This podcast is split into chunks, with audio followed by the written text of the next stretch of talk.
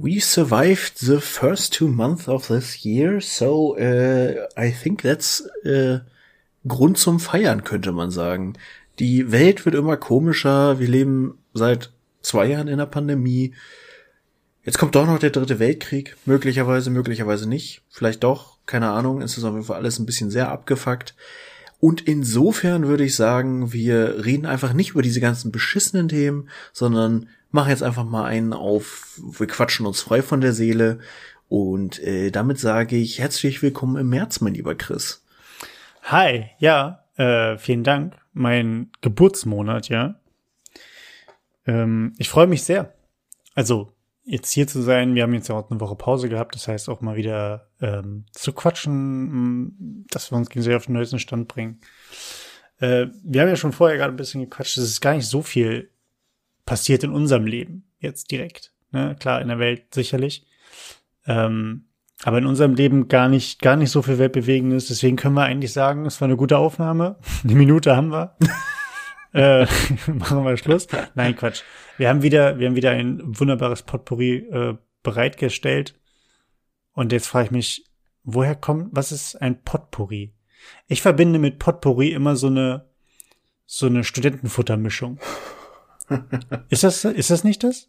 Was ist ein Potpourri? Ich bin da irgendwie, also bei mir ist Potpourri immer so ein ähnliches Ding wie Ratatouille, was ja auch so ein so ein bisschen so so Gemüserestpfanne ist, in, zumindest in meiner sehr äh, banausern, banausigen, banauser, banausigen Banausaren, ja. Ich banause empfinde das so. Äh, werde da äh, einfach dem eigentlichen, der eigentlichen Kunst des Potpourris wahrscheinlich nicht gerecht, aber äh, bei mir ist Potpourri, Ratatouille, alles so ein bisschen so Reste essen. Ähnlich wie eine Rumkugel. Ja. Okay, aber halt, also was für Reste? Also wenn du sagst, du machst, du machst einen, du machst halt, du, du, du nimmst die Fleisch- und Knochenreste und manchst die zusammen, ist es dann auch ein Potpourri? Nee, das ist Blutwurst. Das ist Blutwurst. Ich habe mir jetzt auch noch gerade nebenbei was aufgeschrieben, was mir noch in, in, in, äh, in den Kopf gekommen ist, in dem Sinne. Was ist eine Bouillabaisse? Da ja, stellst du ja eine Frage. Richtig, genau. Also im Endeffekt, im Endeffekt können wir einfach nur sagen, das hat alles, ist alles französisch, ne? Ratatouille auf jeden Fall, Bouillabaisse könnte französisch oder spanisch sein. Ist das nicht sowas ähm, wie eine Gemüsebrühe oder irgendwie sowas? Ich hätte jetzt auch gesagt, irgendeine, irgendeine Suppe, wo auch wieder viel drin schwimmt, ne? Also wie so ein, wie heißt der Scheiß? Nee, nicht Paella, das wissen wir, was es ist, aber die, wie heißt denn der Scheiß, der, der in den Südstaaten in den USA immer super gefeiert wird? äh, Jambalaya. Ist ja auch ein riesiger, wo einfach gesagt wird, da kommt, da kommen Schrimps rein, da kommt Krabben rein, ein halber Hummer, ein weißer Hai. da, da kommt ja im Endeffekt dann irgendwie alles an Meeresfrüchte rein und dann wird da irgendwie Cajun Spice drüber geschüttet.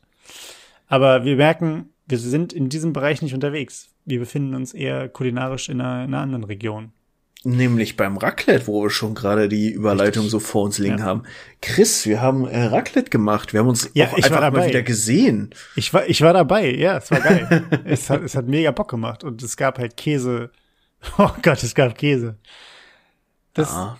die eine Sache, die halt beim Raclette auch nicht fehlen darf. Ne? Also im Endeffekt musst du, musst du irgendwann dir halt einfach alle Fännchen, die da waren, und ich glaube, bei uns waren es insgesamt 16 Fännchen, die zur Verfügung standen, äh, verteilt auf zwei Geräte. The Gerät. Und ähm, eigentlich musst du irgendwann einfach nur die Fännchen bis, bis zur Oberflächenspannung mit Käse voll machen. Und dann müssen die Leute das essen. Ja, also ja. mein, mein Standard-Fännchen äh, beim Raclette ist auch einfach Käse mit Erbsen. Käse mit ja, sonst nichts. Ja, einfach nur Käse okay. mit Erbsen. Ist äh, weird fetish, but äh, don't shame me. Works, works, ja.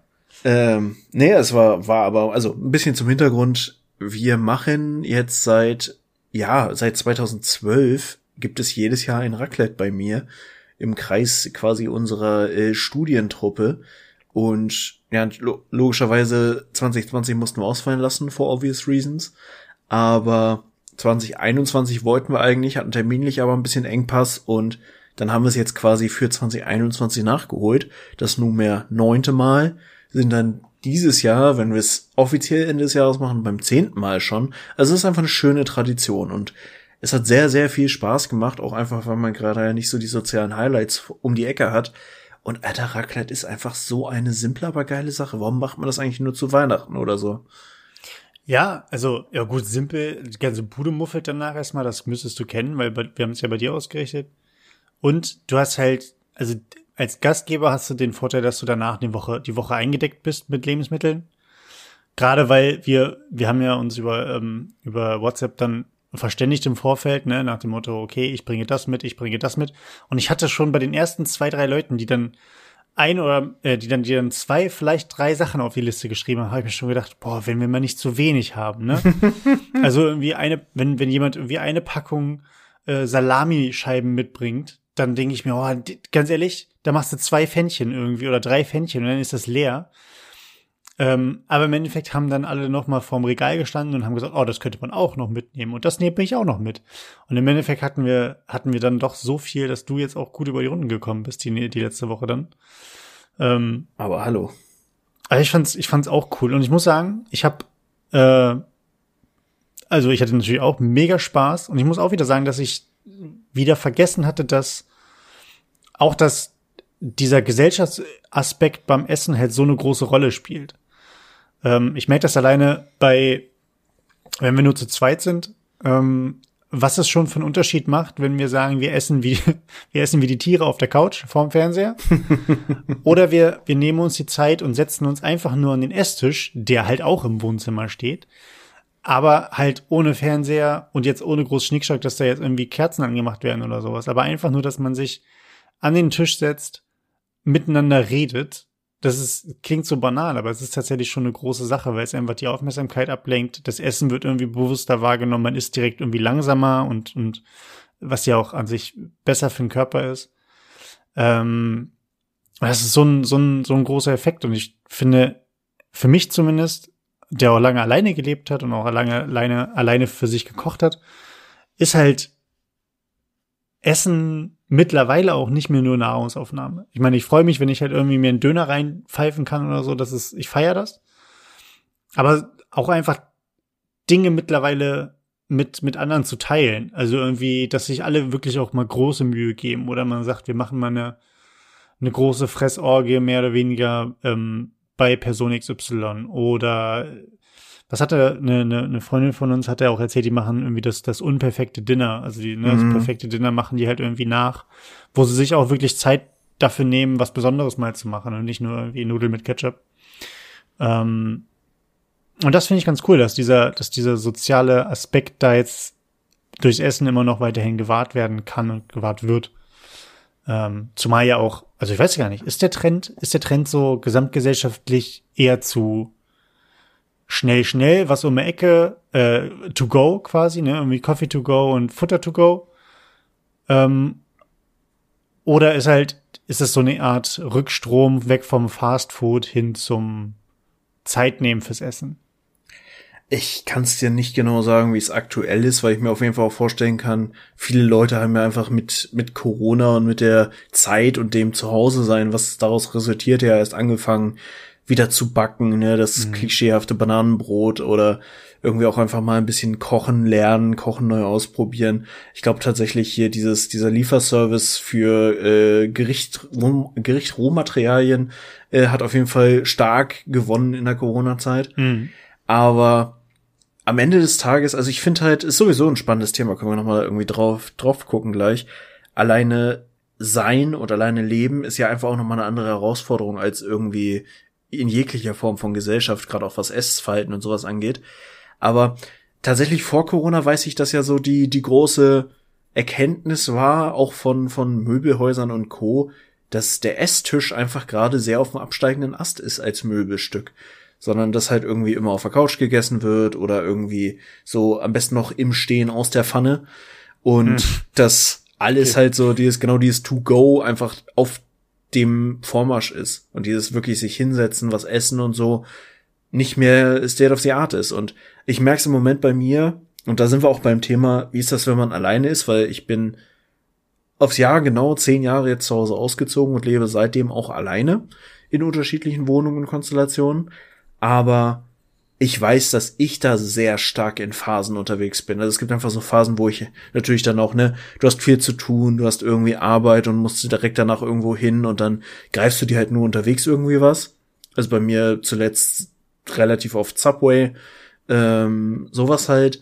Oder man, man hat irgendwie immer so seine Schüssel Müsli in der Küche stehen, die man sich dann eben morgens, mittags, abends, je nachdem, wo es gerade sein muss, noch reinzieht. Ich bin auch sehr schmerzfrei, muss man sagen. Aber jetzt gerade auch einfach, weil ich die ganzen Reste vom Raclette hatte, aber auch unabhängig davon, bin ich sehr dabei zu sagen, okay, du nimmst dir die Zeit, du kochst dir vernünftig was und du setzt dich damit vor allem auch einfach mal hin und hast nicht noch irgendwie Fernseher nebenbei laufen oder Handy nebenbei laufen, sondern hörst vielleicht Musik dabei oder so. Oder auch im Homeoffice, gerade wenn ich im Homeoffice arbeite, setze ich mich auch wirklich nicht an meinen Schreibtisch und mache noch nebenbei Mails oder so, sondern setz mich damit ins Wohnzimmer und hab tatsächlich Pause und einen Moment Ruhe. Und das ist halt aber schon, wenn man einfach nur für sich selbst das macht und so 100% für sich selbst verantwortlich ist dabei, ist das einfach nochmal eine andere Herausforderung. Und ich meine, menschliches Verhalten ändern ist ja eh nochmal so ein Ding. Aber wie würdest du, also wie würdest du das dich allgemein einschätzen, jetzt unabhängig davon, ob du jetzt permanent alleine lebst oder ob jemand häufiger auch zu Gast ist?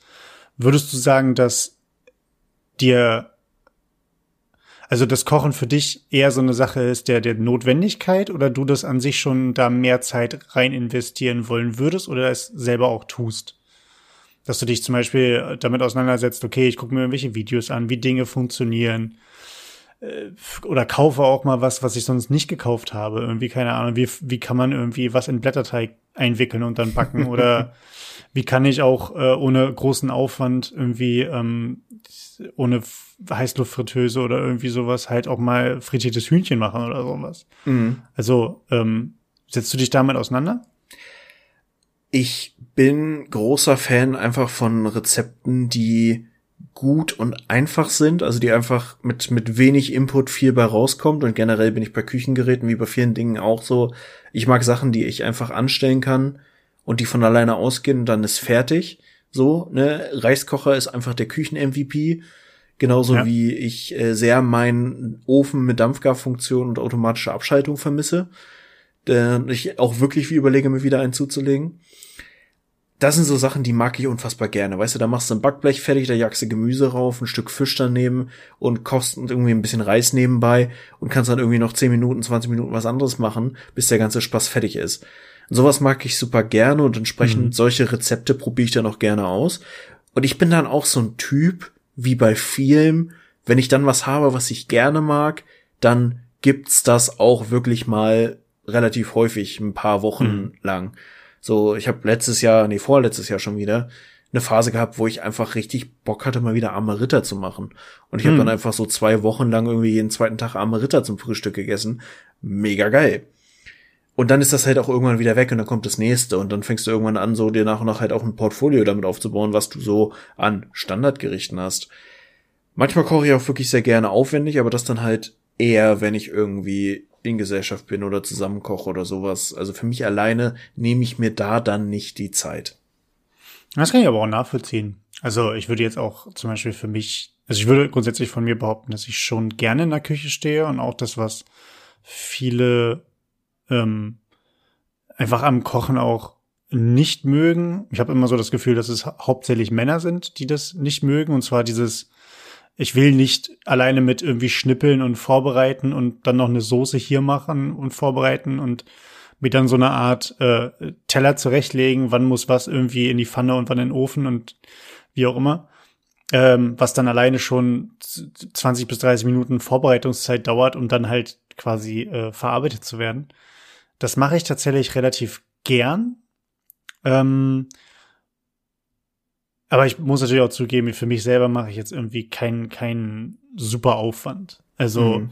das, ich habe es ein paar Mal gemacht, dass ich wirklich viel Aufwand betrieben habe, weil ich einfach so Lust auf das Essen hatte und auch da so ein bisschen mit der äh, Absicht rangegangen bin, ich möchte ja besser werden. Also das war speziell jetzt, als ich, ähm, dass ich mir so ähm, Gyoza, also Dumplings für die Pfanne oder Potstickers, je nachdem, wie man es nennen will, machen wollte und gedacht habe, okay, ich war mal in einem, in einem Kochkurs, wo ich das, wo ich das gelernt habe, wie das mit der Füllung geht, wie, gut, den Teig mache ich jetzt nicht selber, da hole ich mir die Dinge aus dem Asialaden. Aber wie man die zumindest zubereitet, wie man sie faltet, äh, dass die einigermaßen vernünftig aussehen und halten und vollgestopft sind. Und da wollte ich dann halt auch tatsächlich besser werden. Also das war dann auch wirklich so ein, so ein bisschen, dass ich da mir gedacht habe, okay, so eine ganze Packung an Gyoza-Blättern, ich weiß nicht, wie viel da drin sind, 50 oder so, die hau ich dann auch einfach weg. Also die falte ich jetzt einfach und die müssen dann ja auch gegessen werden. Klar, mhm. da habe ich dann ein paar versucht einzufrieren, weil ich so viel nicht, nicht, nicht essen konnte, aber das war eine Sache, die ich dann, glaube ich, innerhalb von einem Monat irgendwie zwei oder dreimal probiert habe. Und das waren dann schon rein Aufwand, bis das komplett fertig war, von ich fange jetzt an, bis ich bin fertig gegessen, äh, oder es steht auf dem Tisch, mehr oder weniger, waren das schon anderthalb Stunden oder so. Mhm. Also das habe ich dann einfach mal in, im Wochenabend gemacht. Ähm, aber das ist halt aber natürlich auch die Ausnahme. Ich muss sagen, ich finde, es gibt, gibt super viele e Schichten bei so alleine leben und auch für sich selbst sorgen und kochen. Ähm, es gibt ein Kumpel zum Beispiel bei mir, der fragt mich teilweise Sachen, wo mir die Haare zu Berge stehen, irgendwie, wo ich mir denke, das, das, das muss man wissen. Allerdings kann man es halt auch einer gewissen Person oder Personen nicht vorwerfen. Erstens, wenn sie sich dafür nicht interessieren, so einmal, wenn sie es auch sowas wie irgendwie nie mal wirklich aufmerksam irgendwie dem Vater oder der Mutter beim Kochen früher zugeguckt haben, beispielsweise. Mhm. So sondern einfach nur dieses, ah, es gibt gleich Essen, ja gut, dann gehe ich noch mal kurz in mein Zimmer und spiele ein bisschen in Nintendo. Du rufst mich ja, wenn ich, wenn das Essen fertig ist, ne? Also dann, dann kommst du natürlich auch nicht in den Genuss, dass du da was von mitnimmst. So, du sagst dann ja, okay, das ist jetzt lecker, aber du, die ganzen Zwischenschritte erfragst du ja dann auch nicht in den meisten Fällen und sagst ja nicht, okay, dann zeig mir noch mal, wie du das gemacht hast. Ich glaube, das machen die wenigsten. Und auf der anderen Seite natürlich auch, dass, das ist, geht ein bisschen in die Richtung, die du erzählt hast, dass man natürlich sagt, okay, ich möchte eine gewisse kleine Vorbereitungszeit haben und dann soll es von sich laufen. Backofen mhm. oder von mir aus irgendwie ein Schmortopf oder was auch immer. Und dann soll der, der Wecker klingeln und es ist fertig. So, dann kann ich in der Zwischenzeit in einer halben Stunde, Stunde, wie auch immer, irgendwas anderes machen. Das kann ich auch vollkommen nachvollziehen, dass das ein, ein, ein Punkt ist, den man haben möchte, wo man nicht ständig dabei stehen muss und sagt, das ist jetzt irgendwie gewastete Zeit in der Küche. Aber eigentlich ist es das ja nicht. Aber, also, es ist immer so ein Zwiespalt. Eigentlich ist es ja nicht verschwendete Zeit, weil man sich ja mit seinem Essen und was, was, also mit seinem leckeren Essen hoffentlich dann beschäftigt.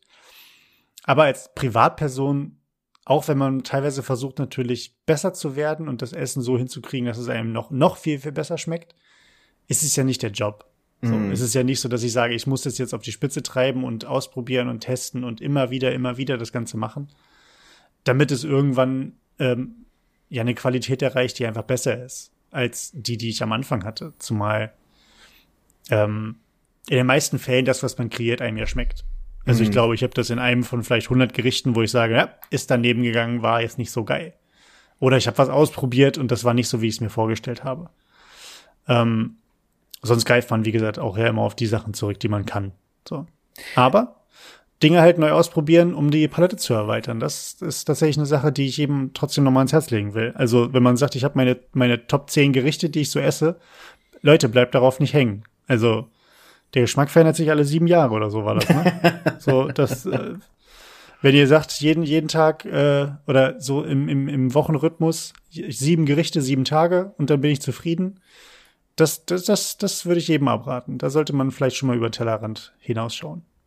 Ich würde es gar nicht so äh, schwarz und weiß sehen tatsächlich, weil ich selber auch so ein Mensch bin, der durchaus eine lange Zeit sehr zufrieden sein kann, wenn er irgendwie an vier von fünf Tagen das gleiche isst. Also bei mir. Ernsthaft? Das kannst du? Ja, ja, ja, doch. Also ja, tatsächlich auch, als ich damals sehr, äh, sehr intensiv und sehr sportorientiert auf meine Ernährung geachtet habe, habe ich sowieso tatsächlich meine Gerichte immer aus, okay, ich brauche Proteine, ich brauche bei manchen Mahlzeiten Kohlenhydrate, bei manchen nicht und ich brauche eine gewisse Menge an Fett am Tag.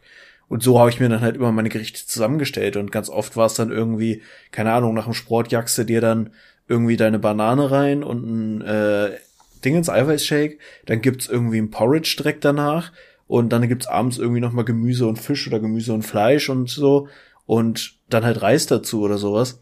und morgens gibt's halt das Rührei. So, das ist halt mein Tag. Und ganz ehrlich, damit bin ich ziemlich happy, wenn ich dann ab und zu mal mhm. was anderes kriege. Aber äh, grundsätzlich, ich glaube, wenn man sich einfach mal nüchtern kochen zusammenbricht, so, wenn du irgendwie Öl mit Zwiebeln in eine Pfanne haust und da dann irgendwas äh, draus erweiterst, ist das halt schon mal eine ganz solide Basis. Und das riecht halt auch immer schon fantastisch.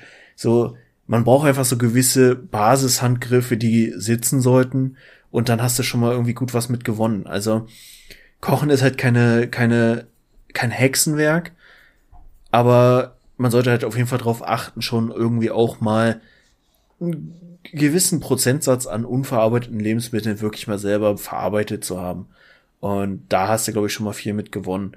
Mhm. Tatsächlich ist das auch was, wo meine Mutter bis heute sagt, wenn sie noch mal quasi mit mir als Kind neu starten könnte, wäre das was, wo sie mehr darauf achten würde, nämlich ein besseres Essverhalten etablieren und vorleben, weil meine Eltern haben halt auch so ein Leben, wie ich es teilweise heute führe, nur mit einem anderen Kontext, nämlich sehr viel Stress, eine Arbeit, die dir auch gerne mal einen Strich durch die Rechnung macht, was die Pausenplanung angeht oder auch mal die Abendplanung. Und da muss halt irgendwie was zu essen her, was dann einfach da sein muss und nicht irgendwie äh, groß Vorbereitung hat. Deswegen so dieses, und das kann ich selber ganz, ganz schlecht, einfach für eine Woche planen, was ich koche und das dann so abkochen. Funktioniert überhaupt nicht bei mir. Das heißt, ich brauche möglichst haltbare Eigen, also Einzelteile eines Essens, die ich dann nicht irgendwie zu Zeitpunkt X innerhalb von anderthalb Tagen oder so verbraucht haben muss. Äh, es sei denn, ich habe es wirklich dann konkret für den Tag gekauft und weiß, dass ich es auf jeden Fall brauche. Aber bei mir muss das immer einfach spontan sein und ich werfe dann halt ganz oft Dinge zusammen oder esse halt irgendwie wirklich irgendwie ein Müsli oder Porridge oder sowas. Mhm. Das ist so eine, das ist so eine Sache mit, also grundsätzlich ist ja beim Essen eh irgendwie die Devise, tu was, worauf du Bock hast, tu was dir Spaß macht. So, mhm. also es gibt so gewisse Dinge, wo, wo ich mittlerweile auch einfach Bauchschmerzen kriege, ähm, wenn ich teilweise höre, wie manche Leute dann, dann, dann gewisse Dinge essen, aber das ist in den meisten Fällen nicht, nicht, nicht so zwingend ernst gemeint. Also meine bessere Hälfte zum Beispiel, wenn die sagt, okay, wir haben noch ein paar Nudeln über, dann mache ich Nudeln mit Ketchup draus, da, da, das, da rollen sich mir die Fußnägel hoch. Aber ähm, auf der anderen Seite, was willst wenn es wenn's, wenn's die Person jeweils glücklich macht, so warum sollte man es halt verbieten? Genau, ich, ich bin auf derselben selben Schiene wie bei dir, äh, dass die Anzahl oder die die die Menge an ähm, Konservierungsstoffen und und und Prozess, Prozessverarbeiten, nee, Prozessverarbeiten das nicht richtig, verarbeiteten oder fertig verarbeiteten, industriell verarbeiteten Lebensmitteln halt schon eine Sache ist, wo man vielleicht ein bisschen darauf achten sollte. Heißt jetzt nicht, dass man nicht sich seine 5-Minuten-Terrine reinknallen darf oder nicht irgendwie die Chicken Nuggets aus dem, aus dem Tiefkühler. Aber vielleicht da trotzdem einfach mal selber auch für sich klar zu machen, okay, was will ich denn eigentlich? Und nicht nur einfach, ja, das schmeckt halt geil, weil da, weil da Gedöns drin ist, und deswegen esse ich es halt und bin dadurch halt glücklich, ne? Weil wir wissen ja auch, das Essen, genauso wie, wie andere, ähm, andere, wie, wie Zucker und wie äh, Energy Drinks und wie Zigaretten alle irgendwie in einer gewissen Art und Weise ähm, Endorphine ausstoßen und uns glücklich machen und wir dadurch natürlich in eine gewisse Richtung getrieben werden, ist ja vollkommen klar. Ja. Jetzt weiß ich gar nicht mehr, was ich am Anfang sagen wollte, aber du wolltest einspringen. Du, ich dein, dein Einatmen wurde immer stoßmacher. Ja, aber ich musste bei Nudeln mit Ketchup gerade lachen, weil äh, alle etwas ostdeutsch geprägten Menschen können jetzt wahrscheinlich relaten, weil ich irgendwann noch festgestellt habe, dass das so ein Ding ist.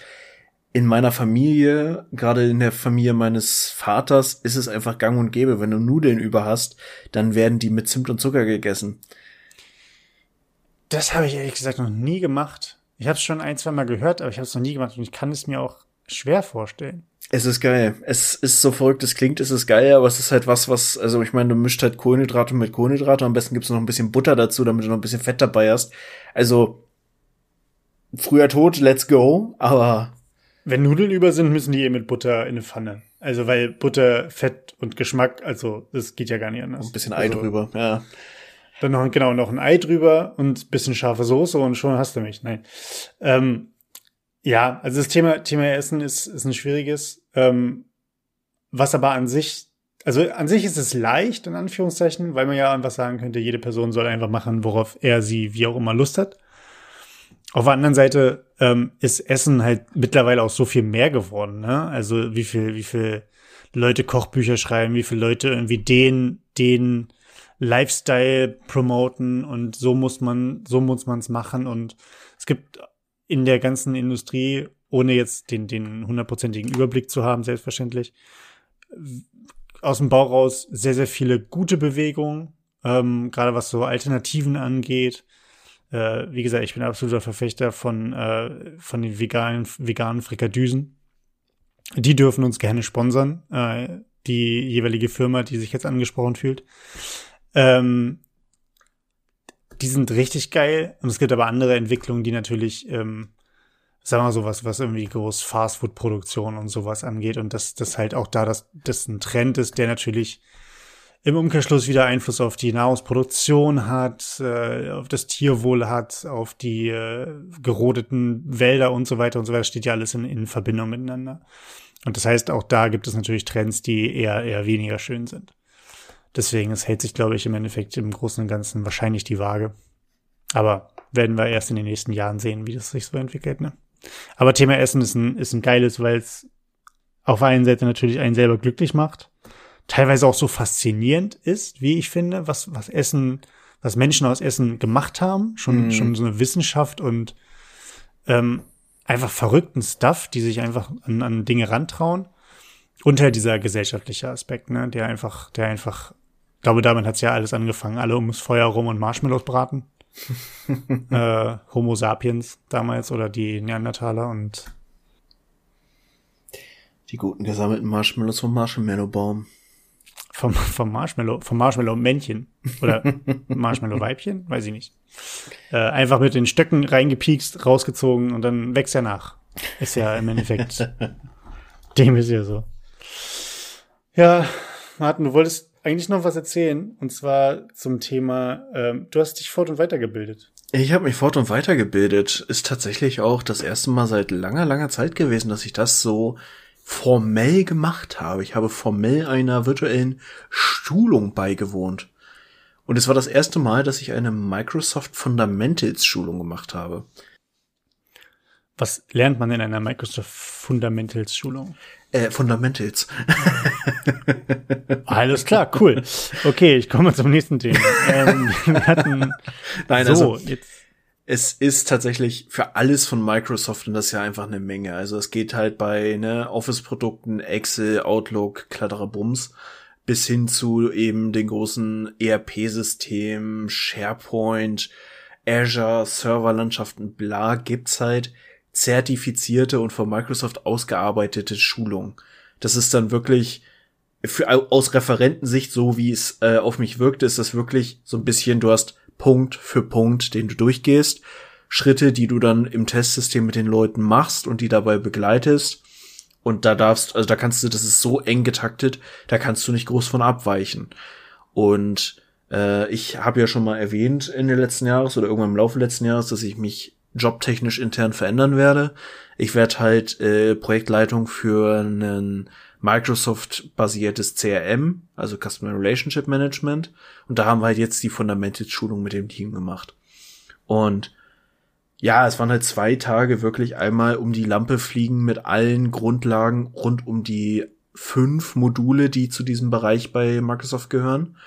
Und einfach basic mal wirklich alles mal, ne, was macht was, was ist mit wem verbunden, worauf musst du achten, bla bla.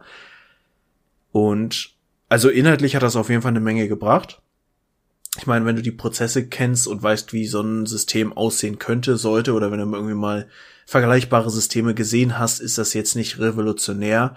Aber im Zweifel einfach mal den Überblick über alle fünf Module zu haben und zu gucken, wie die miteinander auch interagieren. Und wenn du quasi im Marketingmodul irgendwo einen Lead generierst, sprich einen Kontakt hast, wo wird das dann zu einem äh, Qualität äh, qualitativ angereichertem Kontakt überführt, wann wird da Kaufinteresse quasi auch von der AI rein interpretiert und so weiter. Und wie geht's dann quasi irgendwann bis zum Auftrag im Sales-Modul. Mhm. Und das ist schon ganz spannend gewesen, aber ich muss sagen, aus meiner Didaktikerseele, die ich ja nur noch aus mein, äh, meiner eigentlichen Profession habe, könnte man das schon so vor allem was Interaktion und irgendwie Selbstlernkompetenz und sowas angeht, schon auch noch mal ein bisschen anders strukturieren. Also es war halt im Grunde sehr viel, wir haben diese Funktion, jetzt drückt ihr da drauf. jetzt geht ihr dahin. Okay, jetzt hat das und das funktioniert. Habt ihr es verstanden? Schön, wir haben aber leider keine Zeit für Rückfragen. Also machen wir jetzt weiter mit dem nächsten Programmpunkt. Hm. Und das ist, könnte man einfach besser machen. Und bei einer Firma wie Microsoft muss ich sagen, da würde ich mir schon wünschen, dass sie sich mal ein paar Didaktiker leisten, die sowas konzipieren. Aber würdest du das weiterhin als ähm, ja, virtuelle Schrägstrich Präsenzschulung ähm, bevorzugen oder als selbstgesteuertes, äh, selbstgesteuerte ähm, E-Learning-Einheit oder selbstgesteuertes ähm, Modul? Ähm, das ist eine gute Frage. Also so wie es jetzt ist, könnte man, glaube ich, mehr draus ziehen, wenn man es einfach als E-Learning aufbaut. Sagt hier, du hast die Programmpunkte, geh da durch und geht vor allem in deinem eigenen Tempo da durch. Mhm. Ähm, ich meine, wir waren immer eine unternehmensinterne Gruppe, das heißt, da konnten wir schon auch Rücksicht aufeinander nehmen und so und das dann halt ein bisschen steuern, aber wenn du da einfach in einem offenen Seminar bist mit irgendwie zwölf Leuten aus unterschiedlichen Richtungen, dann äh, ist das so ein bisschen friss oder stirb vom Tempo her. Mhm. Aber ansonsten glaube ich, als virtuelle Schulung ist es deutlich sinnvoller, als wenn du es wirklich in einem Raum machst, weil am Ende des Tages hast du dann eine Frontalbeschallung und jeder sitzt vor seinem Laptop und versucht irgendwie mitzuklicken. Hm. Das äh, wäre, glaube ich, noch räudiger, als wenn du es halt irgendwie wirklich. Also ich, ich fand's, ich bin ja eh inzwischen echt Heimscheißer Deluxe, weil ich Homeoffice so viel sinnvoller finde als im Büro sitzen. Hat seine Berechtigung für bestimmte Dinge, verstehe ich alles, aber ich bin zu Hause so viel effizienter. Mhm. Und da fand ich dann die zwei Tage Schulung jetzt zu Hause sitzen, das hier quasi mir auch einrichten können, äh, irgendwie mich selber mit Essen und allem Rahmenbedingungen und so eigenverantwortlich versorgen können und so, äh, finde ich, fand ich schon sehr gut so. Mhm. Ja, das glaube ich. Ähm, ich weiß gar nicht, wie, das wird wahrscheinlich aufwendig und teuer sein, aber ich frage mich immer, warum weniger also warum vergleichsweise und da auch wieder gefährliches Halbwissen und keine Marktübersicht, aber warum gefühlt meiner Meinung nach oder meines Empfindens nach so wenig Unternehmen auf ähm, Testplattformen setzen? Also eine Testumgebung, wo du sagst, erstens hast du hier eine Art Lead, eine Anleitung oder ein Onboarding, sagen wir mal die ersten, das hat ja Adobe zum Beispiel bei seinen Produkten, ne? Sagt, okay, du bist bei Premiere Pro zum allerersten Mal drin, ich bringe dir jetzt quasi in einem, in einem Modul, jedes Modul hat irgendwie 30 Schritte oder sowas. Äh, wie fügst du ein Video ein, eine Datei, wie lädst du die hoch? Das sind fünf, fünf Klicks, die ich mache die werden dir halt äh, als Lead vorgegeben. So. Mhm. Das heißt, das ist halt auch selbst, denn du kannst vor und zurück gehen, es steht immer noch ein Beschreibungstext dazu. Und du bist natürlich halt in einer, in einer Oberfläche klar, Adobe ist jetzt, du bist in deiner eigenen Oberfläche, du machst jetzt ja nichts live in einem Live-Programm in dem Sinne. Aber selbst wenn du, sagen wir mal, irgendein CRM hast und da ist eine Erweiterung, ein Plugin oder sowas gekommen oder irgendwie sowas, dass man sagt, okay, wir, wir, wir lagern das aktuell mal aus und es kommt auf eine, auf eine Testebene, wo du nichts kaputt machen kannst. Mhm. Wo du immer wieder sagst, Reset äh, und quasi so eine Art äh, äh Game Editor so, mhm. das hast du ja bei, bei Spielen wie League of Legends, wo du zum Beispiel sagen kannst, okay, ich kann mir jetzt hier irgendwie meine, meine Attrappen hinstellen und kann sagen, okay, wir haben keine Cooldowns und ich kann sagen, wir haben, keine Ahnung, alles, alles an Equip und was ich brauche und dann kann ich hier einfach mal frei rumtesten, wie Mechaniken funktionieren, wie das geht. Und genau sowas stelle ich mir eigentlich viel, viel häufiger vor, gerade in dem Bereich Software-Schulung. Oder wenn du ein Produkt hast, dass du sagst, das ist so komplex, da muss man, da reicht es nicht, wenn man einfach sagt, hier musst du jetzt klicken, damit A passiert, weil alleine dieses, das, das Erklären von, was passiert, wenn du auf diesen Knopf drückst, ist, glaube ich, schon ineffizienter, als dass es quasi selbst erlebt wird. Ne? Also einmal falsch machen oder einmal draufklicken, merken, okay, oh Gott, was ist jetzt passiert? Verdammt, einmal zurück. Okay, war wohl nicht richtig. Nochmal. Mhm. Das, der, ich glaube, der Lerneffekt ist viel, viel höher und die Leute fühlen sich viel, viel sicherer, auch in einer Umgebung selber ausprobieren zu können. Mit mhm. einer gewissen Anleitung natürlich. Aber ich glaube, das bedarf halt super viel Aufwand und auch super viel Didaktik natürlich, die da reinfließt in was können denn für Fehler auftreten? Was macht denn Hinz und Kunst quasi für Fehler, auf die wir hinweisen, die wir umgehen wollen, zum mhm. Beispiel? Ja, ich glaube, also gerade ab einem gewissen Niveau, wenn du einfach schon quasi aus der Prozesssicherheit herauskommst und weißt, was du abbilden willst, und dann halt schon, und das ist halt das, das Problem so ein bisschen bei einer Microsoft oder irgendwas in der Größenordnung, würde ich das auch erwarten wollen, dass sie zumindest, weil das, das Problem bei solchen Systemen ist, dass die ja generisch für alles sind. Das heißt, so ein Warenwirtschaftssystem oder auch so ein CRM ist erstmal von der Funktionsmöglichkeit und von der Konfigurationsmöglichkeit dem System ist scheißegal, ob du irgendwie eine Handwerkerbutze, ein Flughafen, eine Apotheker oder irgendwie irgendwas ganz anderes bist. Also von du verkaufst Produkte über du verkaufst Projektzeit bis hin zu du bist du hast beides und hast irgendwie Entwicklungen, die zu Produkten führt oder du bist ein Händler, der quasi bei sich einkauft oder beziehungsweise selber verkauft und dann Anfragen an weitere Händler stellt kannst du alles da drin machen. Das heißt, wenn du einfach nur so ein unkonfiguriertes Basissystem hast, hast du da 20 Millionen Knöpfe, die halt alles und nichts können. So, und dann bräuchtest du halt wirklich, und wie gesagt, bei einer Microsoft könnte man sowas erwarten, finde ich, dass du sagst, okay, du hast eine Vertriebsorganisation mit Produktion, du hast eine Vertriebsorganisation mit Projektzeit und so weiter und so fort. Oder du hast eine Firma, die nur Wartungsarbeiten macht und bist dann halt im Field Service Bereich unterwegs oder im Customer Service. So. Dass du da einfach dann so ein vorkonfiguriertes Testsystem kriegst, was auch schon Daten drin hat, mit denen du nichts kaputt machen kannst, wo irgendwie so, so Beispieldaten und sowas drin sind, ne? Kundendaten, Kontakte, Probleme, irgendwas. Das geht, aber da brauchst du, glaube ich, schon ein gewisses Vorwissen für. Und das wäre, wenn du es sauber aufbaust, wäre das auf jeden Fall ein mega Ding. Aber wird wahrscheinlich auch super riesig einfach, ne? Also ja. es ist ja bei diesen ganzen komplexen Systemen halt einfach, wenn du jemandem von der Pike auf erklären willst, wie ähm, gerade CRM-Systeme ähm, halt gestreut werden und wie das ganze Thema funktioniert, reicht es ja nicht erstmal nur zu sagen, okay, das ist alles möglich, sondern du willst dann ja auch in die Verzweigung gehen. Also man, man müsste das dann quasi wie so eine Art Spinnennetz im Aufbau und das in, im Kern halt einfach erstmal, das ist es allgemein, und da haben wir jetzt quasi die, die Fäden, die jetzt gesponnen werden zum Vertrieb. Das sind die Fäden, die gesponnen werden zum Lager. Das sind die Fäden, die gesponnen werden zum, keine Ahnung, zum Marketing. Und dann, dass man das quasi wie so ein, wie so ein Spinnennetz quasi, ähm, ja, zirkulär aufbaut und sagt, okay, wir gucken uns erstmal den Punkt an. Und immer wenn es Verknüpfungen gibt, dass man die halt natürlich auch irgendwie in einer gewissen Art und Weise sinnvoll einbaut.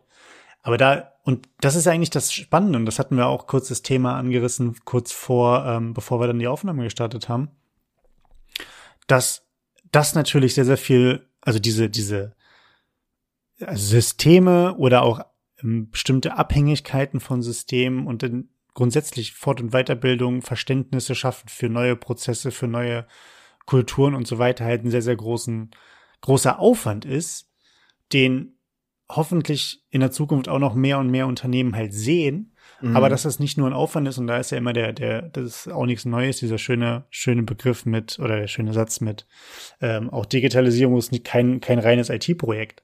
Also es bedarf halt an jeder Stelle auch ExpertInnen, ExpertInnen, die mit sich mit den Themen auseinandersetzen können.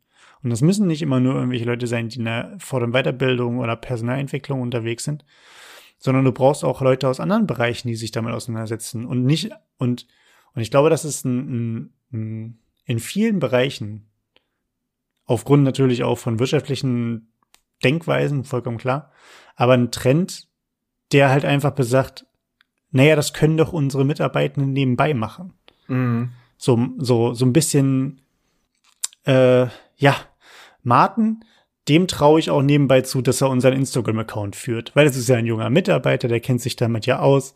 Der kann ja mal eben kurz unseren, unser Instagram-Account damit füllen. Dass du aber im Endeffekt dir zusätzliche Zeit dafür einplanen müsstest, dass du dann deine Sache ja auch gut machen willst, also dir irgendwie einen, einen Storyboard schreibst, was willst du überhaupt posten, die Materialien ran schaffen musst und so weiter und so weiter und dir überlegst, wie du das Ganze betreust und dann natürlich auch noch, falls dort geantwortet wird, musst du ja auch antworten. Also, und das dann halt einfach gesagt wird, ja, das geht halt alles nebenbei, obwohl es eigentlich eine Arbeit ist für ein zwei, drei, vierköpfiges Team sofort wieder. Ähm, das, das ist, glaube ich, insgesamt ein großes Thema und das bezieht sich ja auch bei auf diese äh, ähm, die Prozesse, wenn man selber sagt, ich möchte etwas erklären. Ne, das reicht nicht, wenn du eine Person heransetzt und sagst, mach das mal nebenbei. Erklär mhm. das mal nebenbei. Oder mach mal eben nebenbei eine Schulung. sondern dass du halt wirklich Personen brauchst, die sich da konzeptionell hinsetzen und sagen, wie wollen wir denn überhaupt das ganze Ding in den Gesamtprozess einbinden? Welche mhm. Materialien brauchen wir? Müssen diese Materialien erstellt werden oder gekauft werden? Und das sind, das sind so Sachen, die, die mich teilweise ähm, in gewissen Branchen auch zu Weißblut treiben, weil natürlich gesagt wird, dafür müssten wir neue Leute anstellen, dafür haben wir kein Geld. Und in manchen Branchen muss ich einfach sagen, das ist genau das, was nicht kommuniziert wird. Also, das ist genau gegensätzlich als das, was man so hört. Ne? Man hört von überall quasi Auftragsbücher sind voll, der Wirtschaft geht gut, es boomt alles, wir haben nur zu wenig Fachkräfte. Um dann gesagt zu bekommen, ja, äh, an sich stellen wir ja nicht ein dafür, das machen ja unsere Mitarbeitenden nebenbei. Mhm. So, also das ist, das, das ist natürlich von Branche zu Branche auch unterschiedlich und auch von Land zu Land, klar. Äh, aber das ist so eine Sache, die irgendwie nicht einhergeht, wie ich finde. Ja, es ist einfach auch ein Stück weit ein Problem, dass man nicht so, äh, ja, dass, dass viele Leute einfach nicht das große Ganze im Blick haben. Und das ist, glaube ich, genau die Krux des Ganzen. Wenn du den Blick hast, auch mal zwei Schritte und mehr vorauszuschauen und zu sagen, okay, wir müssen jetzt Personal anstellen, was unsere Prozesse effizienter macht, damit wir die dann digitalisieren können, weil wir damit dann in fünf Jahren so viel Mehrwert generieren damit, dass wir einfach, dass sich die Investition jetzt gelohnt hat das so zu betrachten und auch so abstrahieren zu können und das dann auch, ich meine, logischerweise geht da viel schief und das ist zeitintensiv und da gehen auch wirklich mal Dinge richtig in die Hose.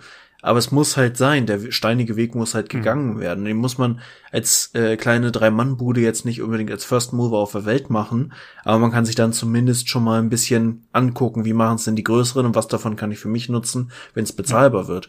Übrigens, Stichwort Instagram nebenbei machen. Wie gut das funktioniert, kann man sehr gut auf der Pech- und Schwafel-Seite äh, verfolgen. Deswegen folgt uns gerne auf Instagram, damit ich dann noch motivierter bin, das zu tun.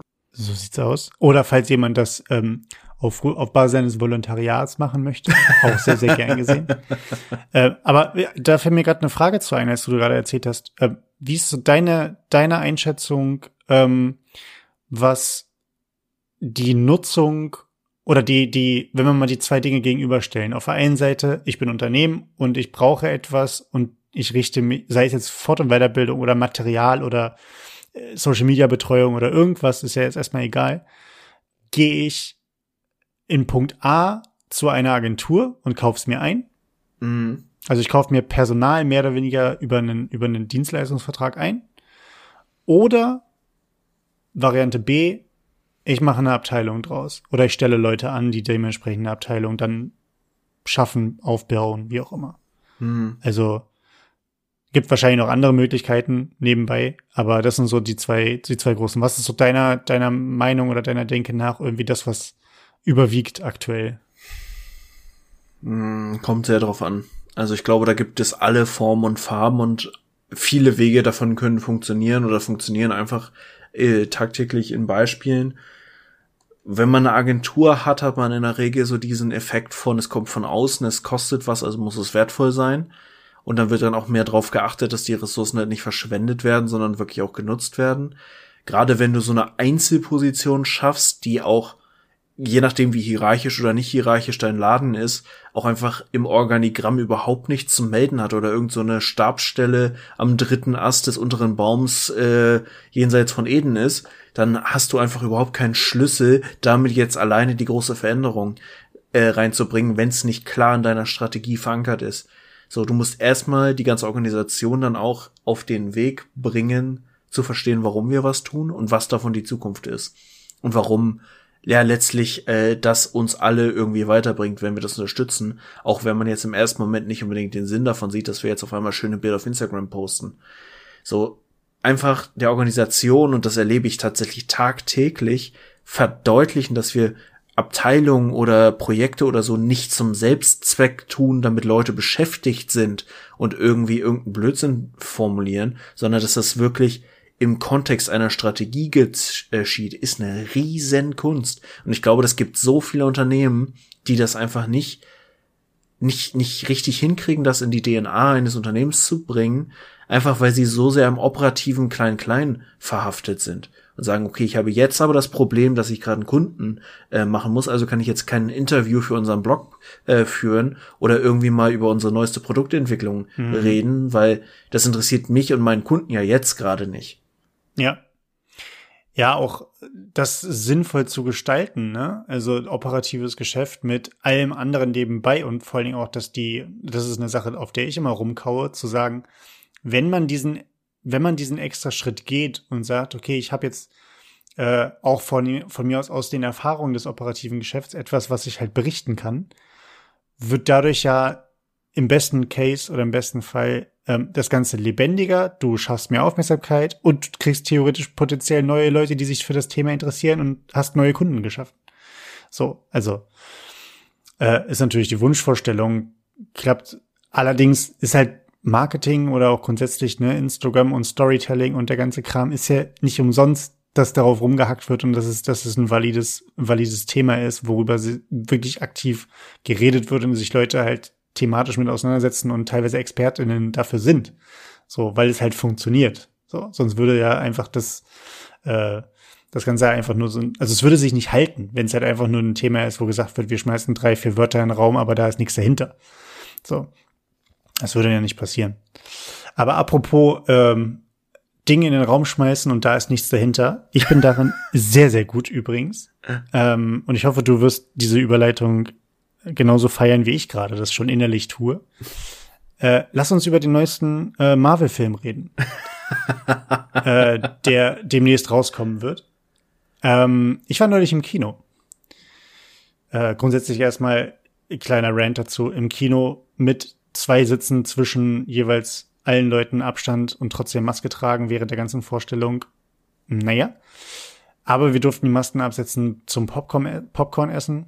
Äh, ich hatte eine große Popcorn-Packung, deswegen hatte ich mehr oder weniger die Maske auch permanent unten. Ähm, und hast die ganze Zeit die Luft angehalten dabei. Richtig, weil ich ja auch nicht mich an Popcorn verschlucken wollte. Deswegen, das ist, also es war eine Win-Win-Win-Situation.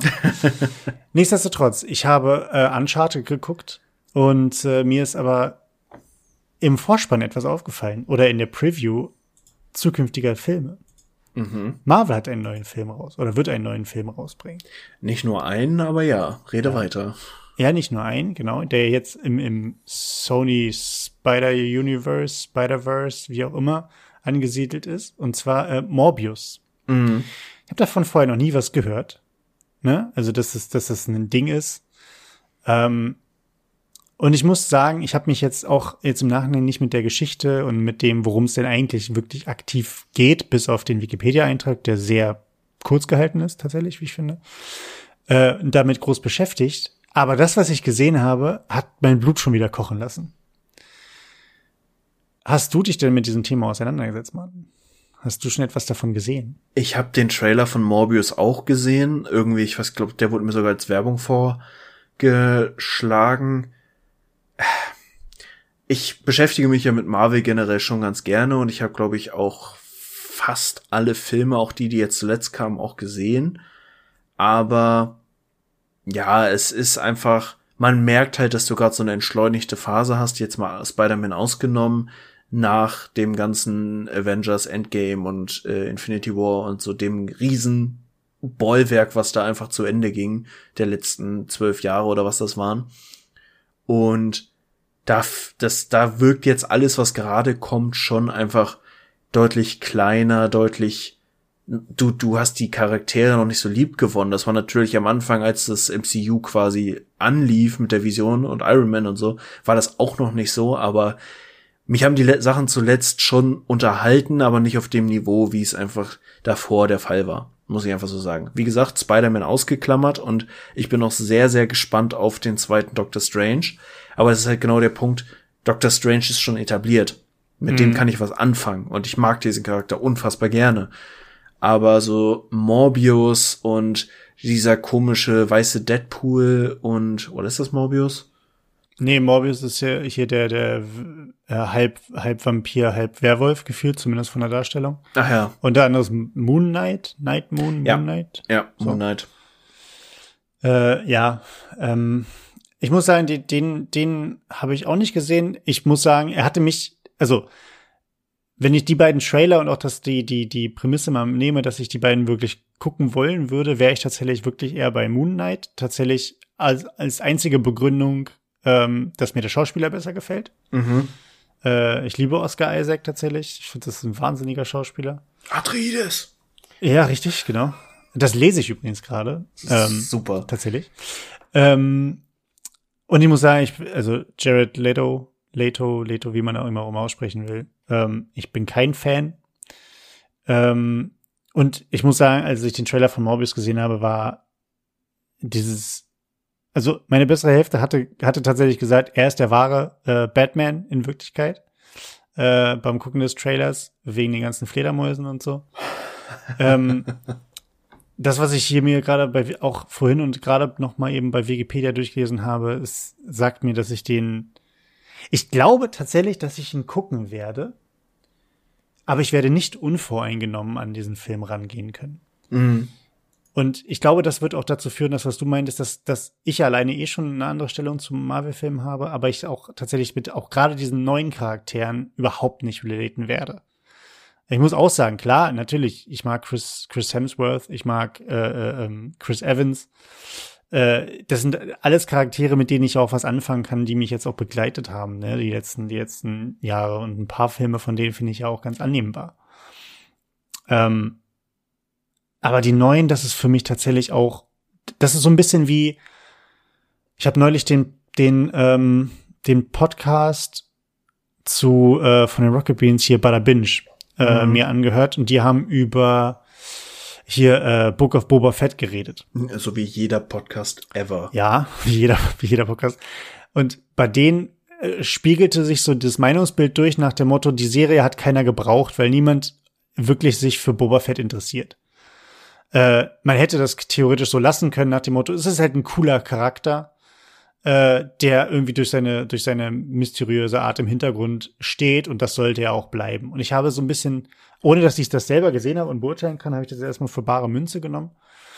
Muss es aber auch sagen, dass ich bei diesen neuen Filmen auch sage, so dieses, da hat halt irgendwie keiner nachgefragt. Es tut mir leid irgendwie so. Das, das sind, das sind, glaube ich, auch Charaktere, die, die ganz schnell wieder verschwinden werden, wo keiner irgendwie groß sagt, das ist jetzt mein absoluter Favorite Marvel. Mhm. Ähm, Glaube ich zumindest nicht. Vielleicht gibt es ein paar Leute, die, die das, die das anders sehen. Genauso wie hier bei, äh, wie heißt er? Bei Venom.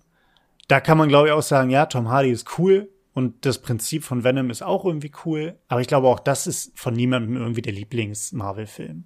So, oder der Lieblingscharakter. Weiß ich nicht. Ähm, aber ich lasse mich da gerne eines anderen belehren. Aber ich werde dem Ganzen eine Chance geben. Ich werde äh, werd die gucken, wenn sie rauskommen, auch auf Streaming-Plattformen. Aber äh, ja, vielleicht gehen wir beide ja demnächst ins Kino zusammen. Wäre das ja. was? Lass mich noch mal kurz eben meinen Take auf, auf die Marvel-Entwicklung raushauen. Äh, wir haben ja nun schon öfter auch drüber gehör, äh, gesprochen. Ich glaube, es ist einfach wirklich dieses Thema, die Charaktere, die das MCU bisher hervorgebracht hat, beziehungsweise die jetzt einfach so die Hauptprotagonisten der bisherigen Phasen waren, waren halt Charaktere, die einfach popkulturell präsenter waren schon vorab. Durch Comicserien oder durch, äh, also klar, die Die Hard Fans werden jeden einzelnen Charakter, der jetzt auch gerade kommt, aus Comics und aus jahrzehntelanger Verbundenheit heraus kennen. Aber es sind einfach so Dinge, die noch nicht so präsent waren wie ein Iron Man, den man irgendwie schon mal gehört hat, oder halt ein Captain America oder eben die großen Charaktere. Und selbst die weniger bekannten Helden, die eingeführt wurden, wurden dann immer auf Basis eines bestehenden Helden mit eingeführt. Es gibt ja auch tatsächlich, es war ganz spannend, Eternals ist ja insgesamt nicht so positiv bewertet worden. Und ich glaube, der YouTube-Kanal Nerdkultur oder so, irgendeiner von denen, hatte eine wirklich drastisch andere Rezension im Videoform rausgehauen. Einfach weil der sich monatelang vorher schon mit der ganzen Lore und der Backstory und allem der Eternals auseinandergesetzt hat. Und dann hat dieser Film einfach sehr viel Wissen bei ihm quasi weitergeführt. Und dann hat viel mehr einfach Sinn ergeben. Mhm. Und ich glaube, das ist generell so, die ganzen Charaktere, die da jetzt kommen, wirken ein bisschen kontextlos. Aber vielleicht wird da jetzt auch so eine Phase aufgebaut, wo wir in zehn Jahren zurückgucken und sagen, ja, irgendwie habe ich mich doch sehr an diesen Charakter gewöhnt und finde ihn sehr sympathisch. Mhm. So. das mag, das mag durchaus sein, auch dass natürlich die, die Charaktere, ähm, die, die Vergangenen schon präsenter waren vorher und auch natürlich jetzt über zehn Jahre der, der Entwicklung genossen haben. Ne? Mhm. Ne? Die sind viel, viel präsenter, ist klar. Ähm, ob das die neuen erreichen werden, weiß ich nicht, oder ob man schon auch direkt so eine Voraversion, äh, nee, nee, wie heißt das nicht, nicht eine Aversion ist ja das Positives, schon vorher so eine Art le leichte Blockade oder Abneigung mhm. hat, einfach Prinzip, weil das die neuen sind, weil es irgendwie so diese Entschleunigung nach Thanos gab und man sagt, okay, jetzt ist er erstmal vorbei und alles, was jetzt neu kommt, ist erstmal hm, Nase rümpfen. Ähm, das, das weiß ich nicht. Ich hatte mit einem Kumpel neulich nochmal eine Diskussion, wo wir uns drüber unterhalten haben, über den, die, die Problematik, die wir beide empfinden beim Thema Film versus Serie. Mhm. Dass Filme halt das Problem haben, eine Geschichte, eine mitreißende Geschichte in kurzer Zeit zu erzählen. Und das ist die große Herausforderung. Bei Serien kann man sich natürlich viel, viel mehr Zeit lassen. Was in der einen Seite kann das, kann das gut sein, dass man sagt, man kann Charaktere auserzählen und man kann sich Zeit lassen und auch mal irgendwie Dialoge vernünftig schreiben und muss nicht alles irgendwie schnell, schnell machen. Ähm, und dass Filme dementsprechend einfach das Problem haben, du hast meistens anderthalb bis zwei Stunden, wo du eine, wo du Charaktere etablieren musst, du musst ein Problem oder eine Art äh, Handlung etablieren und dann muss das Ganze dementsprechend äh, ja, einen Spannungsbogen haben, dann muss das einen Höhepunkt haben und es muss zu einem Ende geführt werden. Mhm. Und ich glaube, ich habe ich hab die meisten Klemmer, unabhängig von, vom Studio, welches Filme produziert, einfach damit, dass es so Produktion gibt, wo man sagt, oder wo ich persönlich sage, ist, wäre in der Serie besser, sowas wie bei Morbius jetzt zum Beispiel, also wäre in der, vielleicht in der Serie besser, einfach weil du dieses ganze Thema ein bisschen besser angehen kannst, aber für eine Serie hat es dann auch nicht den Entertainment-Wert. Mhm. Also, dass es in so einer, in so einer weirden Zwischendimension ist, eigentlich zu, es ist eigentlich schon mit einem Comic schon ziemlich gut da, wo es ist. Mhm. Und dass man daraus keinen Film macht, weil der Film ist zu oberflächlich.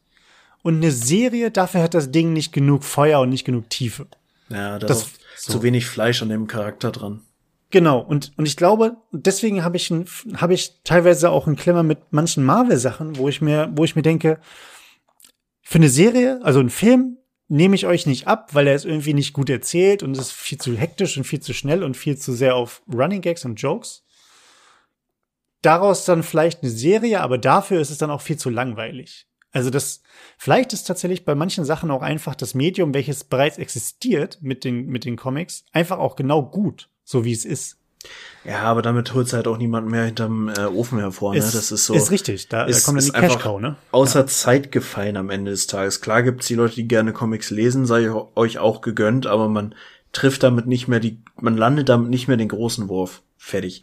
Ähm, ich würde auf jeden Fall dir empfehlen, auch nochmal die äh, Marvel-Serien, die zuletzt kamen, äh, denen eine Chance zu geben, weil da gibt's einfach richtig, richtige Highlights, muss ich wirklich sagen. Auch so Dinger, wo ich selber sehr skeptisch war, und dann mal reingeguckt habe und dann haben die so einen geilen Turn, so eine geile Entwicklung gemacht, die ich ja nicht habe kommen sehen, wo ich dachte, What If zum Beispiel, war zwar ja sogar mhm. nur eine Comic-Verfilmung, aber mega geil. Und ich hätte nicht erwartet, aber nee, ich, ich spoilere da mal jetzt gar nichts mit. Ähm, aber hat auf jeden Fall ja sogar Einfluss, wenn man den Trailern glauben kann, auf den nächsten Doctor Strange, weil da einfach Handlungsstränge zusammenlaufen. Und ja. das, das ist wieder das, was mich sehr fasziniert am MCU und wo die ganzen kleinen Bausteine und dieses Mosaiksteinchen, was jedes Mal dazukommt, mir dann doch immer wieder was gibt. Ja. Nee, kann ich, kann ich auf jeden Fall, ähm, kann ich mitgehen, dass auch viele, viele ähm, Serien, die auch animated, ne, also animated Series jetzt, die, die unabhängig jetzt vom, vom, vom Publisher oder von Marvel oder wie auch immer rausgekommen sind, mich tatsächlich auch echt catchen. Also da haben sie jetzt auch noch mal dieses Thema mit ähm, äh, Comic-Charaktere auch im Comic-Style auf, auf Leinwand zu bringen oder auf, äh, auf die Plattform zu bringen. Das ist tatsächlich auch eine Sache, die ich sehr, sehr toll finde, weil da auch noch mal ein anderes Erzähltempo und ein anderes, ähm, eine andere Darstellung halt einfach noch mal gewählt werden kann. Mm, ja. Ähm, die, die ich auch sehr, sehr gut finde. Ja, aber gut, Marvel wird ewig, ewig wahrscheinlich bei mir ein äh, richtiger eine Hassliebe sein. Ich habe vorhin übrigens extrem witzigen Witz auf den Lippen gehabt. Ähm, jetzt ist aber viel zu spät, als du meintest, als du meintest, die Die Hard Fans äh, haben ihre Lieblingscharaktere, da wollte ich sagen, ja, John McClane. aber ähm, es ist jetzt auch nicht mehr witzig, der ist vorbei. Ja, muss man dabei gewesen sein. Ja, muss, muss man, muss man immer dabei gewesen sein, das geht nicht anders.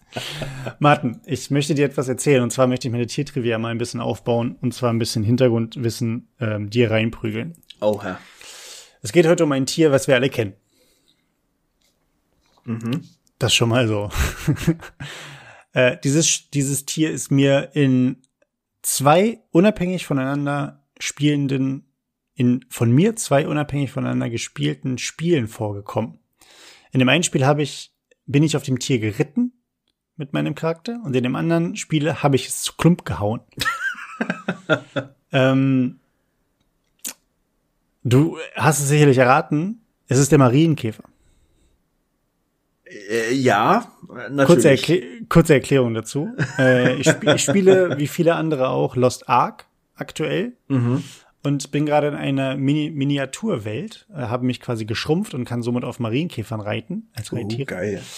Und in der anderen Situation, im anderen Spiel, wurde ich geschrumpft, aber noch ein bisschen weiter, so dass Marienkäfer quasi doppelt so groß sind wie ich.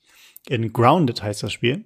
Und äh, spiele mit Freunden quasi Kinder, die im eigenen äh, Garten des eigenen Elternhauses quasi jetzt gegen Spinnen und Ameisen und was da nicht alles so kreucht und fleucht quasi auch überleben müssen. Mhm. Äh, und da haben wir Marienkäfer äh, zu Klump gehauen, weil die äh, geilen Loot haben.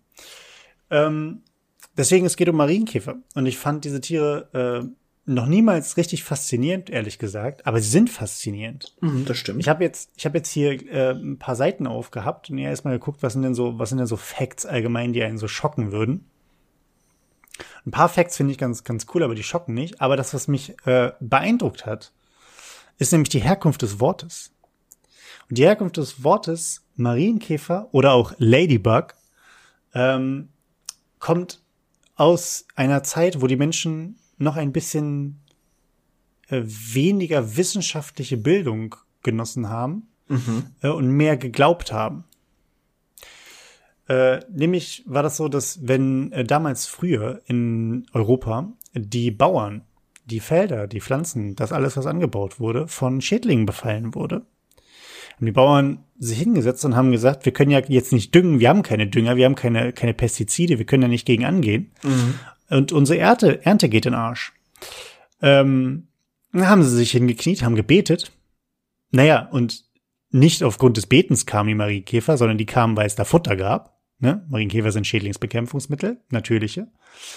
Ähm, ja, und somit wurden viele Ernten dementsprechend auch durch Marienkäfer ähm, ja, Gerettet. die Ernte wurde dementsprechend gerettet, genau.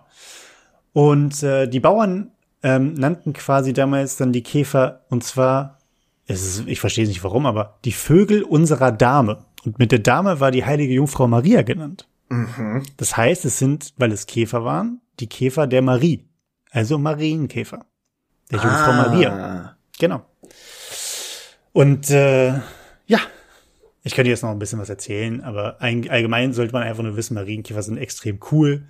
Es gibt äh, über 5000 verschiedene und ähm, ja, nicht alle haben Punkte. Ich glaube, das äh, ist das Entscheidendste. Tatsächlich wusste ich nicht, wo dieser Name herkommt. Und jetzt, wo du sagst, wo du es erklärt hast, klar, macht absolut Sinn. Also äh, danke dafür, mal wieder eine Wissenslücke Gerne. geschlossen. Ich erinnere mich bei Marienkäfern immer noch äh, an meinen Bio-LK äh, zu Abi-Zeiten, wo wir tatsächlich über Marienkäfer auch gesprochen haben, weil es gibt die ja in Schwarz und in Rot. Und die haben halt unterschiedliche Verteilungen, je nach Jahreszeit, wie viel es davon prozentual gibt weil die Schwarzen natürlich das Sonnenlicht besser nutzen können, wärmer werden, wechselwarme Tiere, Käfer halt. Und wenn die ersten Sonnenstrahlen kommen, sind die halt schneller am Start als die Roten. Und äh, das fiel mir gerade noch so ein zu Marienkäfern, aber äh, ja, cool, danke. Gerne, gerne. Und äh, wenn ihr weiteres über Marienkäfer wissen wollt, einfach mal Google anschmeißen. Ja. Wie bei allem unser Tiertrivia, eigentlich kann man einfach nur Google anschmeißen, weil mehr machen wir ja auch nicht. so, oder wir gucken eine BBC-Doku oder irgendwie sowas. Oder so, wir kriegen Hinweise von Hörern. Oder wir kriegen Hinweise von HörerInnen. Sehr, sehr gern auch äh, für die Zukunft wieder genommen. Dann müssen wir selber nicht auf die Suche gehen. Ganz einfach. Das ist Arbeitsersparnis. So. Sind wir, sind wir mal realistisch. Ja, Martin, es hat Spaß gemacht. Ähm, wir sehen uns, äh, wir können ja einen kleinen Sneak Preview auch für nächste oder schrägstrich übernächste Woche geben. Äh, wir haben nächste Woche ein äh, Treffen mit einer anderen Gruppe, nicht die Raclette-Gruppe, sondern eine, äh, ja, eine nennen wir sie einfach beim Namen. Unsere, unsere Bad-Höhle, nein, ähm, mit der, mit unserer, mit unserer äh, Jungstruppe, unsere Schwafelrunde. Und ähm, ja, ich bin sehr gespannt, was da für Informationen fließen werden, was wir dann danach berichten können. Also ich bin da wirklich ein bisschen echt gibberig drauf, ne? Ja, vor allem, weil einer unserer Kumpels jetzt schon seit Wochen eine Geschichte anteasert. Also es gibt auf jeden Fall wieder Gossip. Insofern würde ich sagen, machen wir den Sack zu für heute. Ich äh, denke, es wird interessant bleiben die nächsten Tage auf die gute und die schlechte Art. Insofern lasst euch nicht zu sehr runterziehen von dem ganzen Blödsinn da draußen bleibt positiv äh, und achtet auf euch selber vor allem, dass ihr da nicht zu sehr vor die Hunde geht und euch stresst. Abgesehen davon, ja, wie üblich gesund bleiben. Corona ist übrigens auch noch. Von daher, Tschüsseldorf.